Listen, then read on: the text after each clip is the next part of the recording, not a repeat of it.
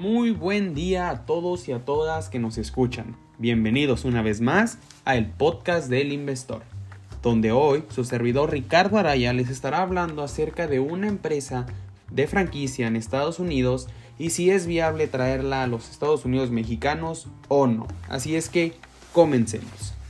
Esta empresa de la que les voy a hablar se llama Chipotle Mexican Grill. Esta empresa nace en 1993 por el fundador Steve Ells, donde prácticamente esta empresa vende comida mexicana donde las bases son arroz y frijol que se pueden servir en un bol, en un burrito o en tacos o incluso quesadillas.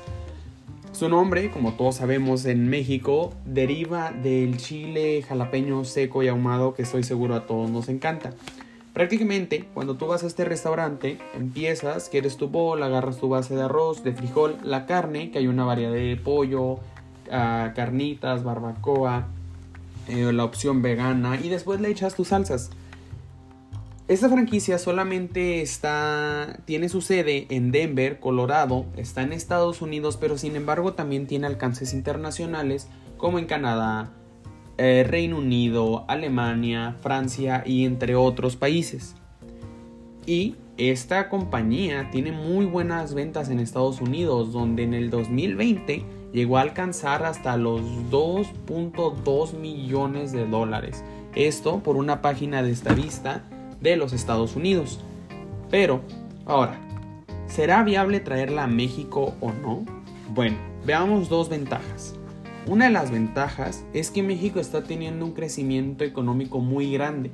Entonces, si una empresa con este potencial de Estados Unidos viene a México, va a poder ayudar a elevar ese crecimiento, va a poder tener a la mejor estabilidad, va a tener más ventas también, porque hasta eso los mexicanos somos muy activos también pues tiene una fuerza laboral bastante amplia y México es uno de los países más competitivos.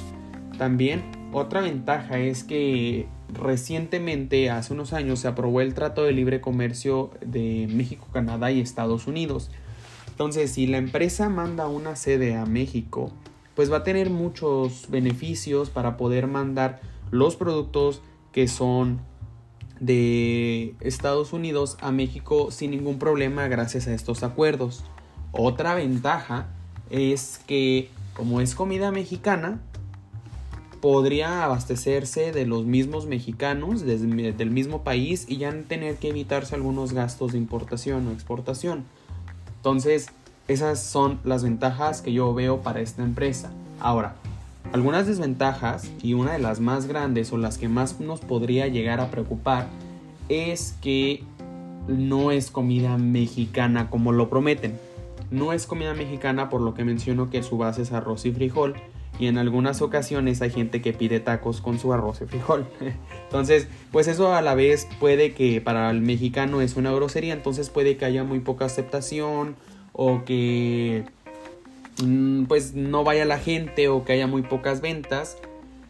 Otra desventaja que yo veo es que en los Estados Unidos los precios de estos platos son un poco elevados, entonces sería una razón preocupante, tendríamos que analizar todos los aspectos de precio y logística, pero veo una desventaja ahí, porque un precio muy elevado un mexicano no está dispuesto a pagar.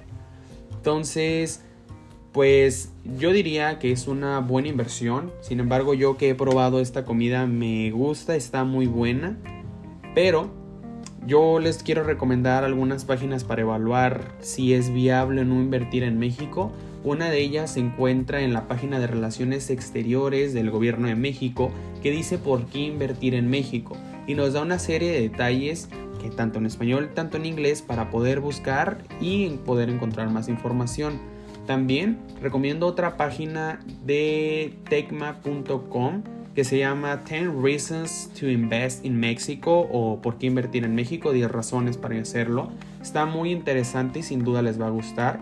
Y por último, la última página que recomendaría sería Mexico Projects Hubs, Why Mexico, que aquí van a poder encontrar una información más detallada. Así es que esto es todo por mi parte. Espero les haya gustado este análisis que nos gustaría poder explicarlo más a fondo, pero el tiempo ya no nos lo permite. Así es que Quedamos al pendiente y recuerden cualquier cosa, síganos en nuestras redes y nos vemos hasta la próxima.